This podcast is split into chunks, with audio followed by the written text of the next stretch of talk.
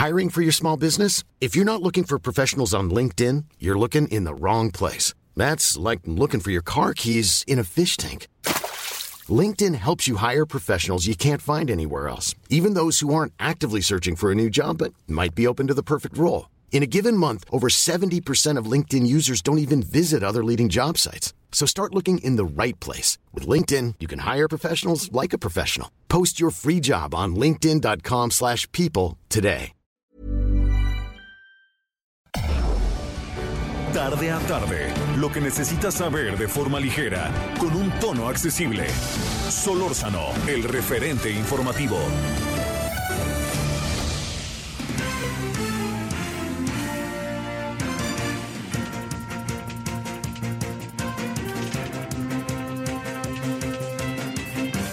Muy buenas tardes, gracias que está con nosotros en esta tarde de día lunes 15, lunes 15 de noviembre del 2021, 98.5 de FM, Heraldo Radio, su servidor Javier Solórzano. Gracias al señor Zamacona que estuvo por acá el, viernes. Eh, lo que pasa es que tuve que ir ahí a un viaje de chamba, eh, muy interesante, muy interesante, y a ver si da tiempo luego de contarle. Eh, y además también le diría, este, fue, fue en Guerrero, entonces, muchas cosas que platicar sobre Chilpancingo y sobre Acapulco. Muchas, muchas, muchas, muchas. ¿eh? Eh, yo le diría, si no es... eh, híjole, es difícil creerle a los gobernantes, pero si no es la sociedad, si no, si no son los ciudadanos, eh, yo le diría que veo muy difícil que, que- que las cosas puedan cambiar. No, no, no veo que los gobernantes realmente sean un factor muy importante ah, allá en, en este en Guerrero. La verdad, no, no veo por dónde. Y yo creo que los ciudadanos lo saben, ¿no? Sobre todo también ay, la gente. Pero bueno, ese es uno de los muchos asuntos que ahora le contaré, ojalá haya tiempo. Pero también la otra cosa que le quisiera contar es que eh, hay, hay varios temas que son importantes para el país estos días. Mucho, muy importantes. Eh, a ver, uno es... eh, eh, digamos, fíjese, hoy, hoy apareció un, de nuevo el presidente diciendo que, eh, que animal político le meten lana del extranjero.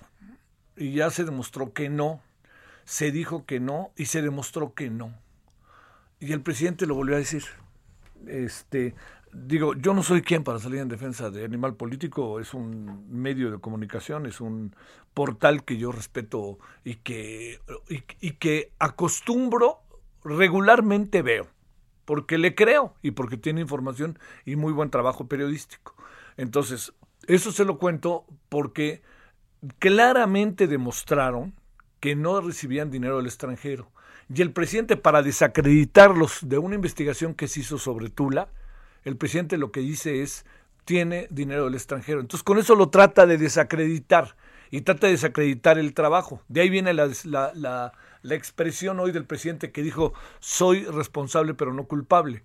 Pero lo que pasa es esto, ¿por qué repetir las cosas cuando claramente ya se estableció a través de documentos que no es así? Entonces, lo que, lo que quiero decir con esto es, eh, digamos, no porque el presidente lo diga, las cosas son diferentes. Es que este, este discurso no, no, no nos, eh, le, quiero decir que no nos ayuda mucho, la verdad. No es un discurso que nos ayude por muchos motivos. Uno, uno de, los, de los motivos importantes es que eh, se crea una especie de- de mundo paralelo, ¿no? En donde resulta que todo lo que está sucediendo, todo lo que sucede, tiene dos maneras de verse y no necesariamente tiene que ver con lo que, con lo que está pasando. Entonces, hay, hay consenso eh, respecto a los hechos. Si alguien dice algo y yo eh, dice algo sobre un tema y yo demuestro con papeles, con todo lo habido por haber, que las cosas son diferentes, la persona que dijo que eran de una manera tiene que recular y reconocer que con elementos enfrente las cosas se está demostrando que son diferentes. Eso yo creo que queda, queda como muy como muy claro, ¿no? Pero por más que se le presenten al presidente muchas veces cosas, eh, elementos, todo lo habido y por haber, diferente a lo que él dice, para el presidente las cosas siguen siendo iguales. Es ahí en donde creo que estamos teniendo un enorme, enorme, enorme y gran problema. El mundo diferente del somos diferentes al pasado, se tiene que mostrar que somos diferentes al pasado hasta para reconocer nuestros errores y nuestras virtudes. Pero el asunto está en que cada vez que se dice algo, el presidente dice algo, las cosas se quedan así. Así no. Es, ya lo dijo el presidente, punto. Y oiga, presidente, se le está demostrando que dijo lo otro. No, no, no, ya, así es, lo dijo el presidente y punto. Y el presidente lo vuelve a repetir a pesar de que se le demostró lo contrario. Ese, ese está siendo en el caso de Animal Político, como muchos otros, ¿no? O sea, esto, esto que le digo es lo que, lo que se está convirtiendo en un tema muy, muy difícil. ¿Sabe por qué? Porque tarde que temprano va a venir el balance de las cosas y entonces vamos a enfrentar, no en mucho tiempo, algunos elementos eh, el propio presidente los va a enfrentar cuando se demuestren en los hechos que las cosas son diferentes de lo que él dijo. E hizo creer a su imaginario colectivo, hizo creer al imaginario colectivo, hizo creer a los ciudadanos, como usted lo quiera ver o decir, les hizo, les hizo ver que las cosas eran diferentes. Y, y, la verdad que que, que, que, las cosas no eran diferentes, eran como eh, la gente en un momento dado presentó toda una serie de, de, de toda una serie de, de, elementos, documentos, testimonios para mostrar que lo que había dicho el presidente no era como el presidente lo había dicho. No, bueno, esto pasa con Animal Político, pero pasa también con otros otras instancias. Y yo creo que este es un créame, es un asunto al cual yo le concedo enorme relevancia porque se está creando en torno al, al, propio presidente una especie de mundo como paralelo en donde él pareciera que invariablemente tiene la razón y no dudo que, que pueda tener la razón en innumerables casos, aquí mismo lo hemos dicho, pero no tiene la razón en lo que corresponde a a todo lo que va de la mano de todo lo que él dice. Él, él no es la verdad, la verdad, la, verdad en las sociedades es la, son los consensos, ¿no? Es decir, eso se convierte en, la verdad. Se dice algo, y entonces cuando se dice algo, eh, puede haber muchas maneras de verlo, ¿no? Este, la clave del asunto está en cómo enfrentamos, cómo, no, cómo acordamos, perdóneme, la palabra sería, cómo acordamos ponernos de acuerdo con las cosas. Y entonces, si el presidente dice que es así, pero se le demuestra que es lo contrario, entonces, lo importante es recular, volver a, plantear el asunto y decir, oigan, mi crítica a lo que es este artículo es porque nos traen ganas y tastas. Pero no puedo decir, es que tiene dinero extranjero, porque ya se demostró que no lo tiene. Ese es el asunto. Entonces, el argumento en contra o el análisis, por ejemplo, de lo de Tula, casi que pasa a segundo plano porque resulta que quien hace el análisis es un medio de comunicación Animal Político y Animal Político está diciendo algo, algo que es importante, pero el presidente desacredita al medio diciendo que es un medio que recibe dinero del extranjero. Entonces, lo que de origen es el asunto Tula, qué pasó, cómo se inundó, les avisaron, todas estas cosas, toda la investigación que se hizo, pasa a segundo plano. ¿Por qué? Porque lo que importa es que, claro, nos traen ganas porque es un medio de comunicación que recibe dinero del extranjero. E, es, esto que le digo es lo que causa, e, esto es lo que no los hace tan diferentes. Ese es el asunto. Y yo le voy a decir una cosa, eh, una cosa es lo que, una cosa es lo que es, es como para cantinflas, perdóname, una cosa es lo que es y otra cosa es lo que quieren ver de lo que es. Así. y yo creo que en eso estamos tapados, ¿eh? No nos hemos podido mover mucho. Bueno, parte de lo que hay, este, hay muchas otras cosas. Yo espero que esté pasando bien el puente, ¿no? Regrésese con cuidado si nos está oyendo este, fuera de su lugar de origen. Regrese con cuidado.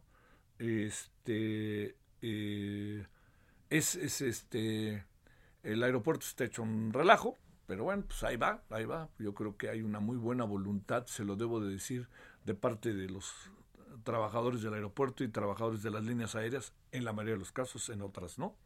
Pero este, pues le echan ganas, ¿no? Le echan ganas y le hacen como pueden, este, porque sí de repente están rebasados por las condiciones bajo las cuales trabajan. Y también otra cosa que le quería comentar era que este era que, que híjole, oiga, vamos a sufrir con Canadá mañana. Yo creo que casi igual que con los con los estadounidenses el viernes. Yo yo no veo ahí para dónde. Así, tal cual se lo digo. Y mire que vi el partido, tuve oportunidad de verla, porque además como no hice el noticiero el viernes, andaba en posibilidad de verlo. Este, ay Dios, no se ve por dónde, no se ve por dónde. Y, y bueno, pues esto también nos enfrenta a circunstancias que hace algunos años nosotros éramos los preponderantes en la zona, lo dejamos de ser porque se convirtió Estados Unidos preponderante, luego volvimos a ser nosotros y otra vez está siendo Estados Unidos, pero ahora con la salvedad de que somos nosotros, pero también nos pasa por la derecha, la izquierda y el centro, ahora Canadá, y yo nomás le doy un dato. Si México perdiera con Canadá y gana Panamá, México entra en repesca. Con eso le digo la importancia del juego, pero bueno ahí está, colorín colorado, ya, hay, hay que queden las cosas, este, ya hablarán los que saben de fútbol, pero este, pero bof, bof, bof, bueno, no está bonito eso. Bueno, vámonos, si le parece, eh, hay asuntos importantes, ¿eh? Uno de ellos es que como nos anunciaron la semana pasada, nos lo anunció Andrea Rocha, abogada, presentaron la demanda hoy y los términos en que presentaron la demanda en relación al eh, tema de los niños con cáncer, ¿no? Por el desabasto de medicinas, es muy interesante, ¿eh? digamos, perdón, entiendo que es muy importante, pero quiero decir interesante a quienes tocan, ¿eh? A quienes le dan ahí, quienes tienen que ir, como yo decía en mi artículo de hoy, si no, perdóneme ahí en la razón, perdóneme que me cite, pero decía, un señor que se llama López Gatel va a tener que va, a tener que llevar a cabo, eh, pues yo creo que va a tener que irse a vivir a los tribunales por la cantidad de demandas que le están presentando, ¿eh? O sea, y bueno, es intocable, pero va a acabar el tiempo y va a dejar de ser intocable. Pero ya, ya verá todo esto que le digo. Hay demandas mucho, muy serias en contra de un conjunto de personas que tienen que ver con, con todo el tema del abasto de medicinas. Bueno, oiga, pues aquí andamos agradeciéndole que nos acompañe. Son las 17 con 11 en hora del centro, casi 17 con 12. Yo le agradezco que esté con nosotros. Le insisto, espero que acabe bien, ¿no? Este, que acabe, que acabe bien, bien su, su puente. Es el último puente del año. ¿Qué nos viene? Nos viene, pues el 12 de diciembre que hay en domingo. Nos viene el 1 de diciembre que va a ser una fiestota el presidente en el Zócalo nos viene el 24 de diciembre, cae en sábado o en domingo, cae en sábado. A ver, el, a ver, ahora sí estaban, no estaban oyendo orbañanos, qué fregón está esto. A ver, ¿qué va? 24 es viernes, 25 es sábado. Y el viernes 31 eh, y domingo primero de enero. Y sábado, domingo eh, primero de enero. Digo, para que vaya haciendo sus cuentas y sus, sus, este, y luego empieza, bueno, no, las vacaciones cuando empiezan, el 20, el último viernes, el, el último viernes del mes de diciembre, el 20 de diciembre empiezan las vacaciones escolares y terminan el 6 de enero o no. Ahí, ya que saben ustedes, yo, hijos chiquitos, ¿no? Este, ¿pero qué? ¿En qué? A ver, ni saben, a ver. Ahora sí me están haciendo caso, pero qué bonito es que me hagan caso y ahora me doy cuenta que no saben. Así, está bonito, pero me hacen caso. Siempre le digo Orbañanos, oye. Y luego el otro me dijo, oye, no, pues yo ya ni paso a esa hora. Le digo, pues te siguen oyendo, no sé qué, qué se traen aquí. Bueno, vámonos a las 17 con 13 en la hora del centro. Gracias que nos acompaña. Buena semana, buen fin de puente. Solórzano, el referente informativo.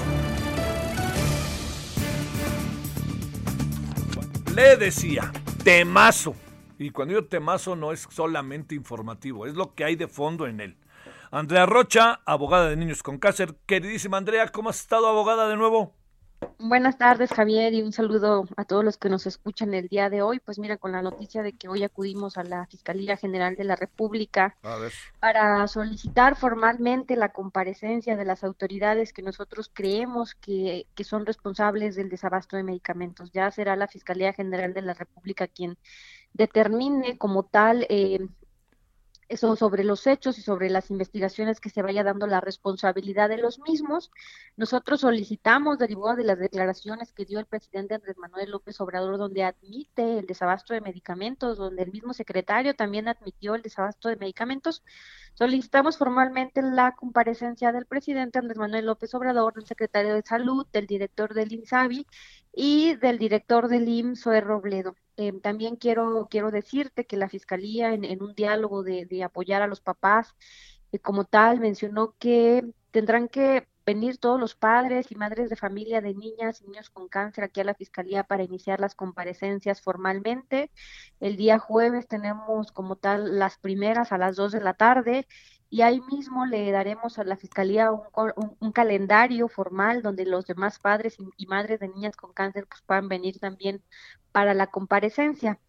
Eh, como tal, en la comparecencia lo que la Fiscalía mencionaba es que se busca, con independencia de lo ya narrado en las denuncias que se han presentado, precisar algunos datos, precisar algunos hechos sobre ya el avance de las carpetas de investigación que tenemos en las ocho denuncias. Oye, a ver, déjame plantearte, eh, ¿por qué esta lista que veo que incluye, además de los personajes que has dicho, al subsecretario de Prevención y Promoción de la Salud, Hugo López Gatel, a la señora Rosario Piedra Ibarra y al director de Derechos eh, y al director del ISTE, Luis Antonio eh, Ramírez eh, Pineda, y además se agrega a la diputada federal Carmen Patricia Armendáriz Guerra.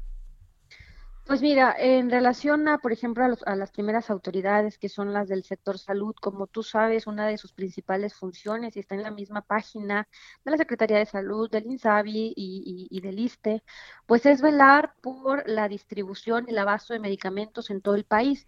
Eh, como tal, nosotros eh, hemos mencionado que ellos en su calidad de, de, garante, esto es porque están contratados por ley y por contrato, tienen la obligación de que el abasto de de realizar las compras de medicamentos y también garantizar el abasto y distribución de los mismos, por lo cual hay una omisión en su actuar y también mencionarte, ¿no? La misma Secretaría de Salud, que es la dependencia principal, ha mencionado como tal desabasto eh, de medicamentos en sus declaraciones que dio ante la Cámara de Diputados. Por esta razón también estamos pidiendo la comparecencia de los otros, pues derivado de que, la, el, el, órgano supremo, que es la Secretaría, ha mencionado eh, como tal desabasto de medicamentos y lo ha admitido. A ver, también es... sí, el, el, caso de la Comisión Nacional de los Derechos Humanos. Mira, ahí tenemos una, una denuncia en la Fiscalía en relación a que hay, mm, eh, nosotros presentamos una denuncia en relación a que hay más de 500 quejas de padres y madres de niños con cáncer. Mira, Javier, más allá de una denuncia o un amparo, cualquier ciudadano, ¿cuál es el, la primera institución a la que uno acude? Pues, esa es la, Comisión, Nacional de Derechos Humanos, porque obviamente un papá dice, yo no, habrá toda la asesoría que, que, le damos es totalmente gratuita, pero en un inicio, pues obviamente un ciudadano acude a la comisión y platicando con los papás amparados y con otros padres y madres de familia de niños, no hay ningún solo pronunciamiento de la Comisión Nacional de Derechos Humanos a favor de los padres y de las madres de niños con cáncer. Y esto en relación también la estamos llamando a comparecer, porque obviamente si el presidente ya admitió que hay desabasto, el secretario de Salud, pues lo mínimo que esperamos de la comisión es un pronunciamiento de manera inmediata, ¿no? Y no ha habido nada. No, no ha existido nada, al contrario. A ver, y el señor, el señor López Gatel, ah, bueno, es que es su área, ¿verdad? Así es, él, él entra dentro de las autoridades responsables del, sector salud. ¿Y la señora pues Patricia Armendáriz?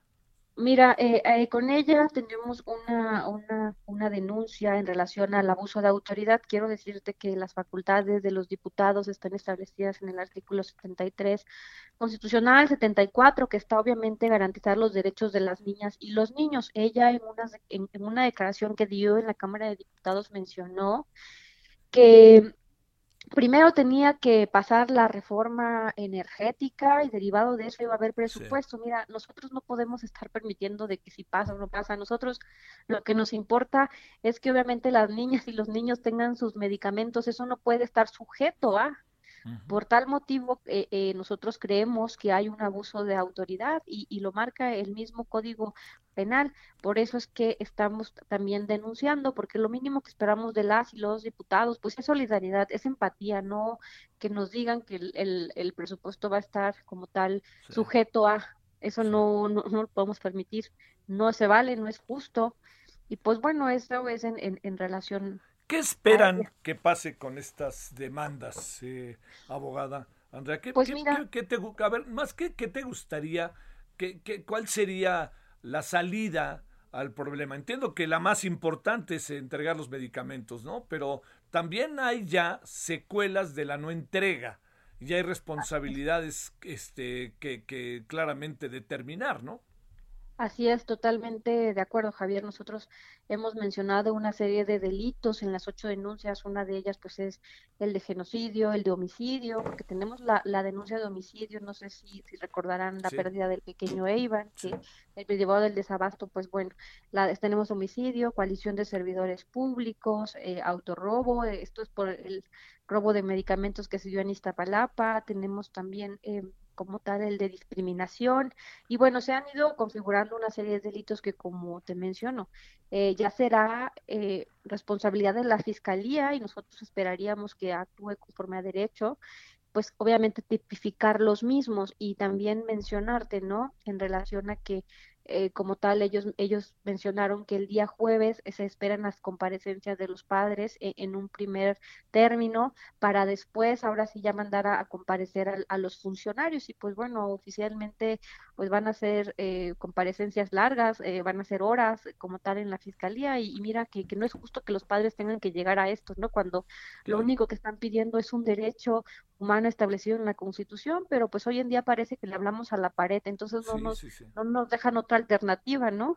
Oye, y si ya sabes que este mundo es un carnaval, perdón que lo diga de la manera en que le digo Andrea, y si de repente por arte de magia aparecen los medicamentos, ¿se para todo o qué piensan hacer? Pues mira, lo más importante es que los medicamentos lleguen. Es evidente que como las denuncias ya se presentaron en tiempo y forma, será la fiscalía quien tenga que infligir responsabilidad, porque por ejemplo en el caso del pequeño Iván, ¿cómo lo regresas? ¿Cómo regresa ese pequeño derivado de la negligencia que perdió la vida? ¿No? Por ejemplo, al, al, al, hijo de la señora Leslie, ¿cómo le regresas la vista derivado de que no le dieron sus quimioterapias y perdió la vista? ¿Qué Quiero, quiero decirte que igual el día jueves que nos toca la comparecencia a las 2 de la tarde, a, las 12 del día llegarán dos, dos, dos este, personas ya mayores porque también les han negado sus, sus medicamentos. Y es muy lamentable que en las clínicas ya los den como desahuciados y eh, no se me hace justo que derivado de un año y medio de negligencia de desabasto de medicamentos, hoy en día los doctores digan no, pues ya ni receta te vamos a dar. Ellas también van a venir a, presentar su denuncia formal. Una de ellas pues, es el caso de Hortensia. Ella, así como ella, pues hay, hay muchos, porque pues obviamente el desabasto es generalizado. No es posible que vayas al hospital y no encuentres ni un paracetamol. No se me hace pues justo, no es posible que haya presupuesto para, para el béisbol, para el tren Maya, para otras cosas que yo creo que no son prioridad con la salud de las niñas, de los niños, de las mujeres, de los hombres, no se puede estar jugando. sí, sí, sí. No, pues es una lista que pues, no creo que el presidente se vaya a presentar a declarar, ¿no? ¿Tú qué piensas?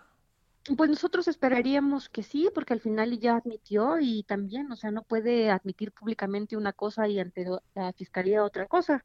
y bueno, si no lo hace él, pues tendrá que mandar a su representante legal en representación, que en este caso pues tendría que ser la consejería. Ahí hasta hay, hay un apartado como tal ahí mismo de una reforma que se dio cuando, cuando él llegó, que, que menciona que tendrá que, que mandar a su representante, igual y pues esperaríamos que los funcionarios pues puedan llegar a comparecer y de lo contrario, pues si no mandar a sus representantes legales, pero alguien nos tiene que ir a dar la cara, eso es, es un hecho. Pero, pues, este, digamos, habrá que ver, ¿no? Porque fíjate, mira, revisando la lista, Andrés Manuel López Obrador, Zoe Alejandro Robledo, Jorge Alcocer, Hugo López Gatel, Rosario Piedra Ibarra y Luis Antonio Ramírez Pineda, a lo que se suma la señora diputada federal Carmen Patricia Armendáriz Guerra. Pues es un, es, es un asunto que ojalá lo tomen con la debida seriedad también las personas que están siendo demandadas. Así es, totalmente, totalmente de acuerdo, Javier. Nosotros hoy igual también le mencionábamos al fiscal que, que nos recibió, ¿no? que esperaríamos que, que todo se resuelva conforme a derecho y que al final, y pues las declaraciones ya son públicas, o sea, ya no pueden decir, no lo dije, ¿no? o sea, ahí están. Son, es algo que, que, nosotros, como le mencionábamos a él, la primera denuncia la tenemos desde el año 2019. Nosotros eh, empezamos a, denunciar, amparar, porque también fíjate que hubo un área especializada de la misma fiscalía, eh, que, que, es el que lleva temas de amparos, donde mencionó. Ah, se ha llegado también al, al, vaya al proceso en el que en el mismo amparo hemos tenido que darle vista al Ministerio Público derivado de que a veces pues han incumplido, ¿no? Entonces pues tenemos una serie de, de otros asuntos, amparos, así es. Te mando un gran saludo, Andrea, y cuenta con que te pedimos el jueves otra vez tu opinión. Gracias. Muchísimas gracias, Javier. Buena tarde. Hasta luego. Bueno, ahí tiene usted a Andrea Rocha, abogada de los papás, bueno, de los niños con cáncer. Es abogada de ella en sentido estricto. Pausa. El referente informativo regresa luego de una pausa. Heraldo Radio. Estamos de regreso con el referente informativo. En el referente informativo le presentamos información relevante. Paquete económico de la Ciudad de México será revisado este martes, asegura Claudia Sheinbaum. Niños de Nuevo León de 5 a 12 años llegarán hoy a Texas para ser vacunados. Suben 44% muertes por diabetes en México según INEGI. Por aumento de casos COVID-19, Europa reimpone restricciones sanitarias. Mexicanos rompen récord de retiros de la Afore, advierte CONSAR. Va la Suprema Corte de Justicia de la Nación contra tasas excesivas. El presupuesto 2022 tiene un enfoque social, asegura Gutiérrez Luna. Aspirantes a gubernatura de Tamaulipas por Morena tendrán que aclarar supuestos patrocinios. Familiares y amigos de Rosario Robles inician movimiento de resistencia por la libertad de la exsecretaria. Esperamos sus comentarios y opiniones en Twitter. Arroba Javier Solórzano. Arroba Javier Solórzano. Every time you come around, you know I can't say no. Every time the sun goes down, I let you take control. Hey, I'm Ryan Reynolds. Recently, I asked Mint Mobile's legal team if big wireless companies are allowed to raise prices due to inflation. They said yes. And then when I asked if raising prices technically violates those onerous two year contracts, they said, What the f are you talking about, you insane Hollywood ass? So to recap, we're cutting the price of Mint Unlimited from $30 a month to just $15 a month. Give it a try at mintmobile.com slash switch. $45 up front for three months plus taxes and fees. Promo for new customers for limited time. Unlimited more than 40 gigabytes per month. Slows. Full terms at mintmobile.com.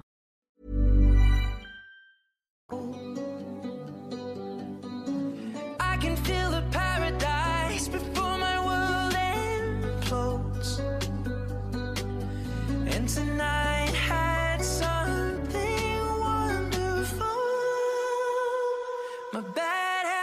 too late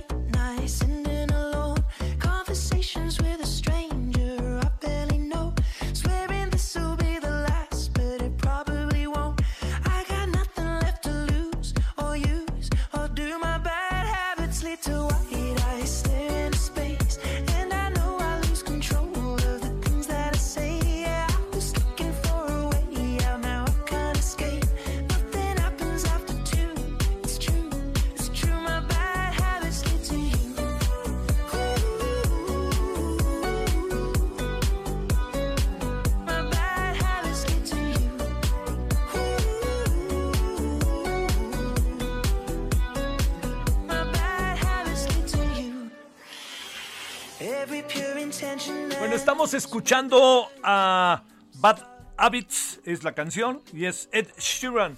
¿Por qué razón? Yo no lo conocía este cuate, digo, supe de él hoy. Hoy en la mañana supe de él.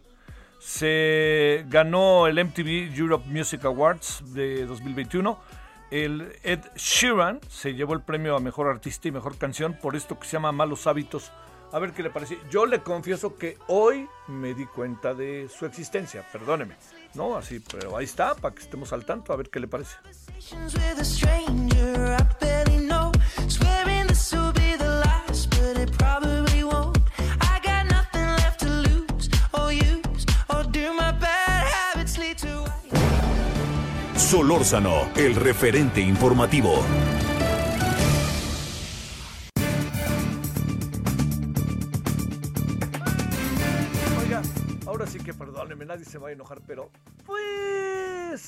ni fu ni fa, ¿no?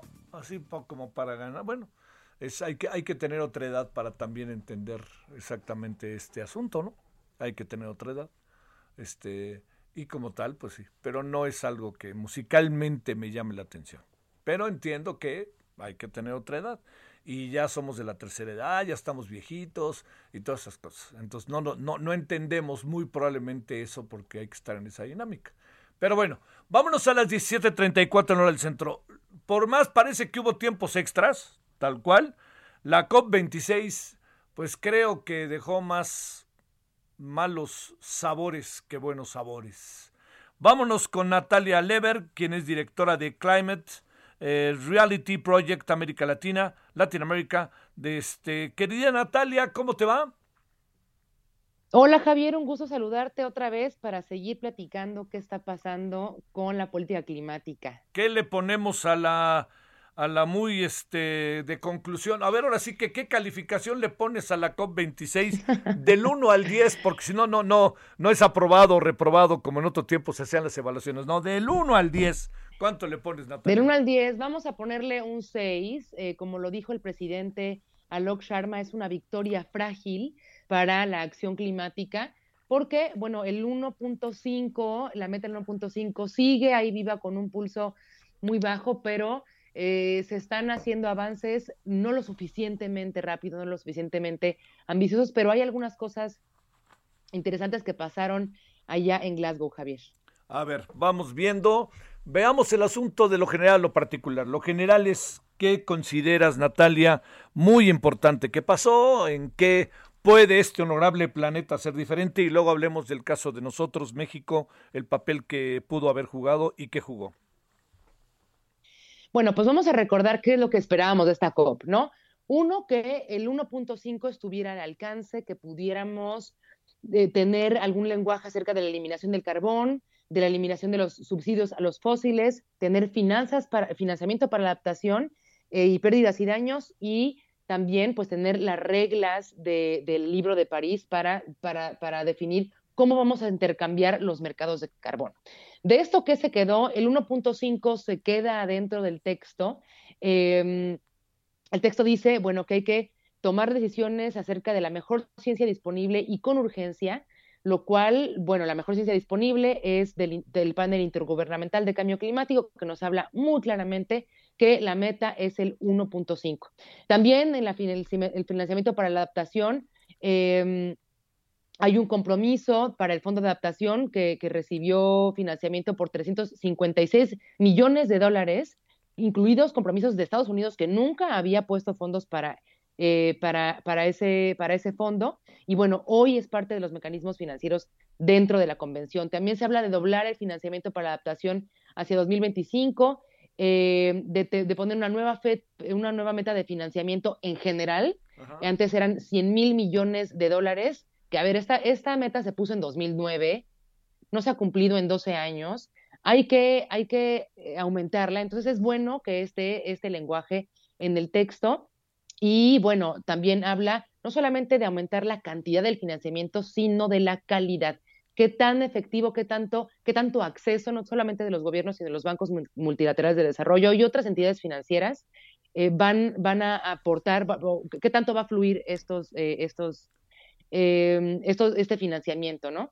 Y bueno, algo padre, en lo que sí estuvo participando mucho México, es que en, en todo el texto se mencionan los temas de género, de participación de las poblaciones indígenas, de los derechos de las juventudes y los derechos humanos. Entonces, eso entra en el texto, de nuevo, no es suficiente, pero son buenas noticias.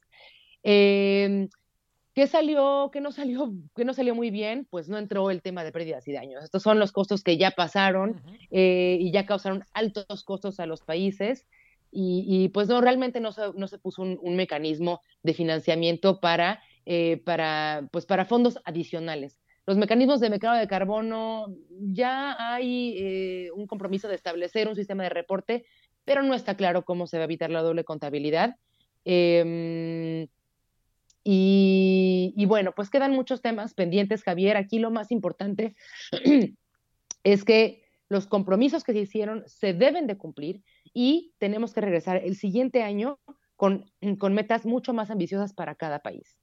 Oye, este, el tema de energías fósiles y en lo que andamos ahora, muy metidos, como tú lo sabes, este, construyendo pues de más eh, refinerías, eh, impulsando las que tenemos ahí. ¿Cómo queda esa parte, Natalia? Pues esa parte, mira, hasta le sacó lágrimas de frustración al presidente de la COP a, la, a la hora de, cerrar el proceso, porque durante todo el, el, último draft ¿no? del texto decía que teníamos que eliminar el carbón y que teníamos que eliminar los subsidios a los combustibles fósiles. Bueno, junto con, esta, junto con, con, Estados Unidos, este, que ahí se le echó la culpa a India, pero en realidad, pues quien apoyó, ahí fue Estados Unidos, eh, el texto quedó, vamos a disminuir eh, la producción de carbón y vamos a y, y, vamos a eliminar los subsidios a los combustibles fósiles que sean ineficientes. Entonces esto, Javier, abre la puerta, ¿no? Para para seguir produciendo carbón y para seguir subsidiando los combustibles fósiles. Eh, así que sí, la verdad, esto fue, pues hizo mucho ruido, eh, pero no se pensaba que este lenguaje iba a entrar, ¿eh? no, no, no pensábamos que íbamos a hablar de la eliminación o incluso de la disminución del carbono ni de los subsidios. Por un lado, qué bueno que entró, por otro lado, qué malo que entró con un lenguaje pues tan disminuido, ¿no? Tan light. Bueno, este, a ver, y echamos una última mirada, una evaluación eh, que nos echemos para adelante, si no te importa, Natalia, con, con la presencia de México, que, que entiendo que muchos, eh, bueno, que quienes fueron, eh, digamos, por parte de los, los legisladores, las y los legisladores, pues los de oposición fueron muy críticos. pero me refiero, ¿cabía la crítica en contra de la posición mexicana o era para variar muy, pues inevitablemente partidista? Pues mira, la posición mexicana dentro de dentro de la COP, como te decía, estuvo muy enfocada en asegurar que entrara en el texto este, este lenguaje de enfoque de género, derechos humanos, pueblos indígenas, y eso estuvieron haciendo durante todo el proceso, ¿no? Lo que sí es verdad es que no tenemos al interior del país metas que realmente pues nos den una, como, como una eh, posición moral, ¿no? Para estar exigiendo a otros países. Estamos, em, pues seguimos apostando por los combustibles fósiles. Allá México fue a decir em, que, que, con el programa de Sembrando Vida estábamos cumpliendo con las metas de, cambio climático, cuando en realidad este no es un programa de cambio climático porque no tiene previsiones de monitoreo, revisión y verificación. Eh, también hablaron de, de, que pues acá en México ya no se permite tanto el uso de agroquímicos y de siembra e importación de maíz transgénico. Se habló de dejar de exportar petróleo para 2024 y que solo produzcamos a partir de esa fecha lo necesario para consumo interno.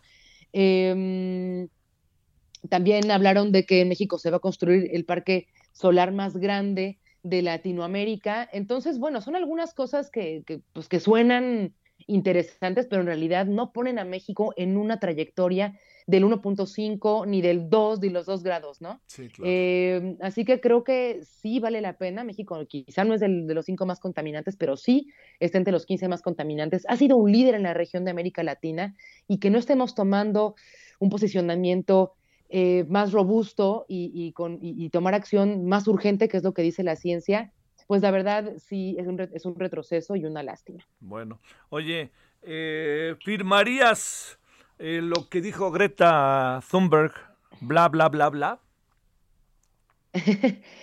en, parte, Javier, en, en, parte sí, porque, a ver, desde el Acuerdo de París ya se han puesto metas, incluso la meta de financiamiento de los 100 mil millones de dólares, 12 años y no se ha cumplido todavía. Eh, la mayoría de los países no están cumpliendo con sus metas de mitigación que ellos mismos se comprometieron a hacer. Em, así que en ese sentido, pues parece que sí hay mucho bla, bla, bla. Ahora debe ser la exigencia, ya se comprometieron a metas más ambiciosas de reducción de emisiones. Si no las cumplen, Javier, creo que seguimos viendo más bla, bla, bla. Eh, pero por el otro lado, por el tema de las instituciones financieras y los fondos de inversión, ahí sí se está buscando oportunidades más competitivas que la acción climática las ofrece em, y, seguramente vamos a ver cómo avanza esta, esta inversión eh, de baja, baja en carbono en los próximos años. Te mando un gran saludo, Natalia. Buen regreso. ¿Ya estás de vuelta o todavía no? Todavía no, todavía no. Bueno, buen regreso. Y muchas gracias que estuviste eh, con nosotros. Gracias, Natalia. Un abrazo. Para ti, gracias. Natalia Lever, directora de Climate Reality Project Latinoamérica. Eh, conclusiones de la COP26 pues dice que le pone seis a la reunión, pero está bien, seis es aprobado. Entiendo que lo que más quisiéramos son otras cosas, pero las cosas son lo que son y es una pelea fuerte la que hay respecto a este tema, ¿eh? de, cuáles son los movimientos que se tienen que hacer, lo que se tiene, lo que tiene que hacer cada quien, ¿no? Las responsabilidades que debe asumir cada quien. 17:44 en la hora del centro. Solórzano, el referente informativo.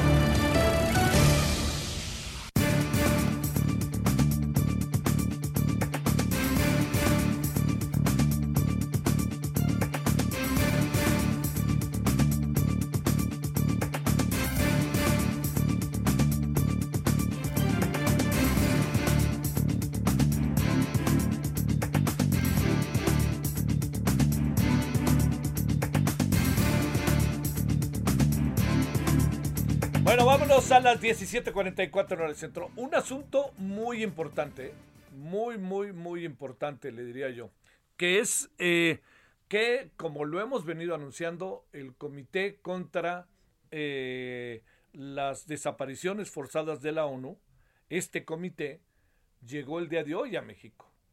Y es muy importante, ¿eh? porque nosotros tenemos pues por lo menos desde la perspectiva oficial, yo estoy seguro que son mucho más, 94.426 personas desaparecidas. Eh, Michael Chamberlain es eh, defensor de derechos humanos y hemos platicado con él sobre este tema y estamos con él de nuevo con este tema. Bueno, Michael, te saludamos con gusto. ¿Cómo has estado? Hola Javier, buenas tardes. También eh, con gusto saludo. Bien, bien, ah, gracias. A ver, ¿qué significa que esté aquí este comité? Hasta dónde pueden llegar las atribuciones del comité y qué anda pasando y el gobierno, por qué de repente subió un tuit y luego lo bajó y luego ya no le quedó otra que pues ponerlo porque pues se tenía que abrir el asunto. Claro. Mira, eh, eh, te lo voy a poner así, la visita del comité es en sí mismo una denuncia de la grave situación que se vive en México en desapariciones.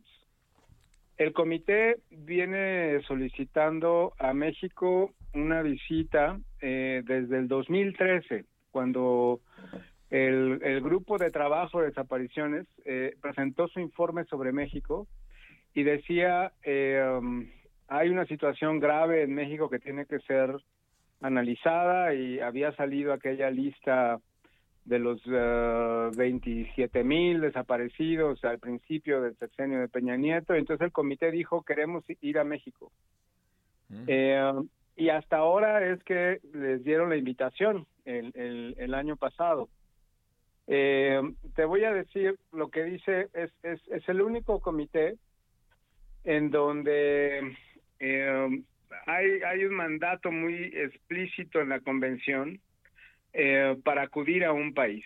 Y, el comité, y es el artículo 33 de, de la Convención eh, para la Protección de todas las Personas en contra de la desaparición forzada, y dice, si el comité recibe información fidedigna que revele violaciones graves de las disposiciones de la Convención, después de haber eh, hecho una consulta con el Estado, podrán hacer una visita al mismo eh, eh, para verificar la información. Y esto desde el 2013 lo está solicitando el comité y es hasta ahora, hasta ahora que viene.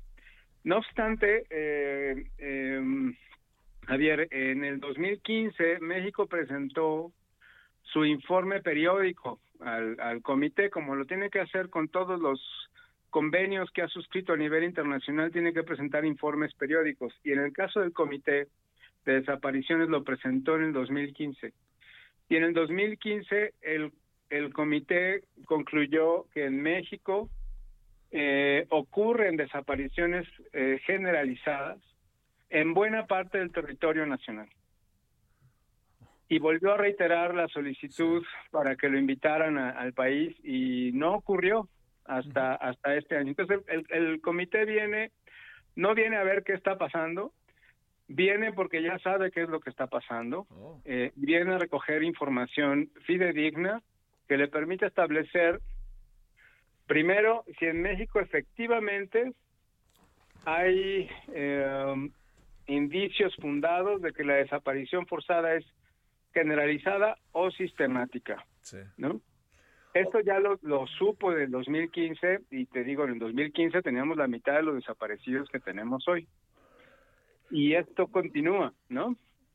Oye, a ver, este, eh, Michael, déjame plantearte eh, el, bajo esta óptica. Eh, ¿El gobierno qué, qué dirá, qué decidirá, qué hará o qué tendría que hacer? Y segundo, como sea es un llamado de atención, también a este gobierno, entendiendo que este es un gobierno que va heredando el problema, pero también en este gobierno se ha agudizado el problema. Por supuesto, y digamos que la primera preocupación no, no está eh, en, en, en, quién es el responsable, lo voy a poner así, sino la primera preocupación es cómo detenemos esto, ¿no? Sí, claro. Eh, y el comité viene con esos ojos eh, tratando de mirar cuáles son las fortalezas, las oportunidades y las debilidades del Estado mexicano para poder atender eh, la problemática de la desaparición. Eh, eh, y después vemos las responsabilidades, pero en, primera instancia es eso. Y, el, y, el, y desafortunadamente, y esto ya es mi opinión, ha sido la misma política, Javier, para atender la problemática de la inseguridad, de la violencia, lo que ha generado las desapariciones, es, es básicamente lo que ha sucedido en este gobierno, no es distinto a lo que ha sucedido en gobiernos anteriores. Cuando el comité dijo en el 2015, eh, hay desapariciones generalizadas en, buena, en muchas partes del país, el gobierno dijo, está bien, nos comprometemos a hacer una ley, porque no teníamos una ley sobre desapariciones y teníamos un tipo penal muy malito, ¿no? Este, y se creó una ley muy robusta que incluso eh, tuvo muchos halagos a nivel internacional, la, la ley general de, desaparición forzada y desaparición por particulares y del Sistema Nacional de Búsqueda de Personas. Esa fue como la moneda de cambio, ¿no? Ya nos regañaron, ahí les va la ley, ¿no? Sí. ¿Qué va a decir el gobierno ahora? Pues que están creando un mecanismo extraordinario de identificación forense, están tratando de organizar eh, eh, todos los panteones y semefos del país para poder identificar a las personas que están todavía sin identificar, poder regresarlas a las familias, eh, pero no van a poder decir mucho más. en temas de impunidad, el comité ha sido muy insistente, lo fue en el 2015, lo volvió a decir recientemente en un foro que tuvieron por internet con algunos ah, expertos y víctimas y estuvo el subsecretario Encinas y le reiteraron todos la problemática de la impunidad en los casos de desaparición forzada. Y yo creo que van a tener el ojo muy puesto ahí, qué es lo que puede y hacer el gobierno mexicano para detener las desapariciones, eh, procesarlas vía judicial, este, eh, desmantelar a los grupos criminales, en fin, ¿no? Oye, eh, da la impresión de que el gobierno como que mm, no le quiso dar importancia, digo, no hablo de Carla Quintana, pero que así como que dijo, ay, si se pasa de largo mejor, pero no había manera, ¿no?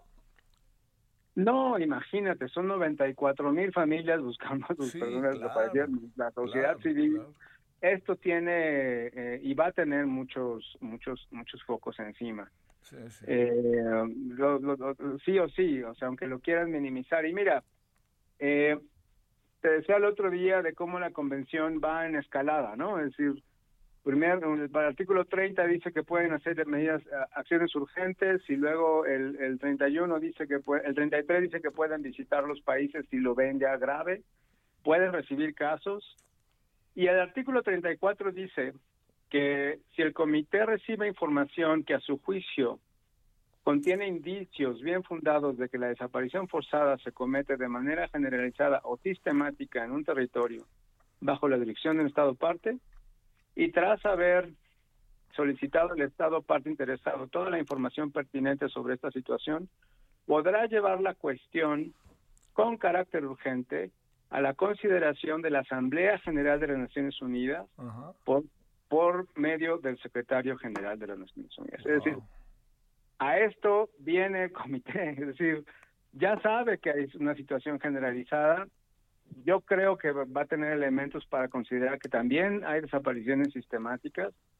Y si el gobierno mexicano, el Estado mexicano, este gobierno o el anterior, no ha podido hacer algo diferente desde que el comité dijo que había una situación generalizada, a nosotros nos parece que lo que toca es ir a Naciones Unidas. Y que Naciones Unidas le diga al presidente Obrador cómo le vamos a hacer para mejorar la situación. Bueno, Michael, te mando un saludo y el agradecimiento.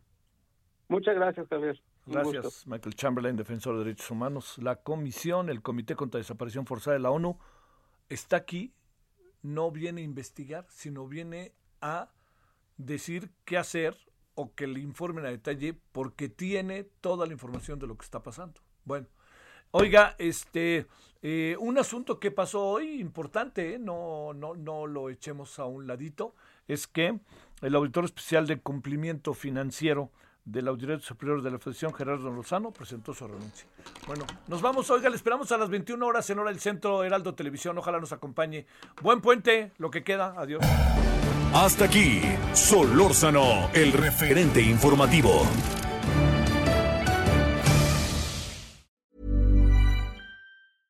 Imagine the softest sheets you've ever felt. Now imagine them getting even softer over time. That's what you'll feel with Bowl and Branch's organic cotton sheets. In a recent customer survey, 96% replied that Bowl and Branch sheets get softer with every wash. Start getting your best night's sleep in these sheets that get softer and softer for years to come. Try their sheets with a 30-night guarantee. Plus, get 15% off your first order at bowlandbranch.com. Code BUTTERY. Exclusions apply. See site for details.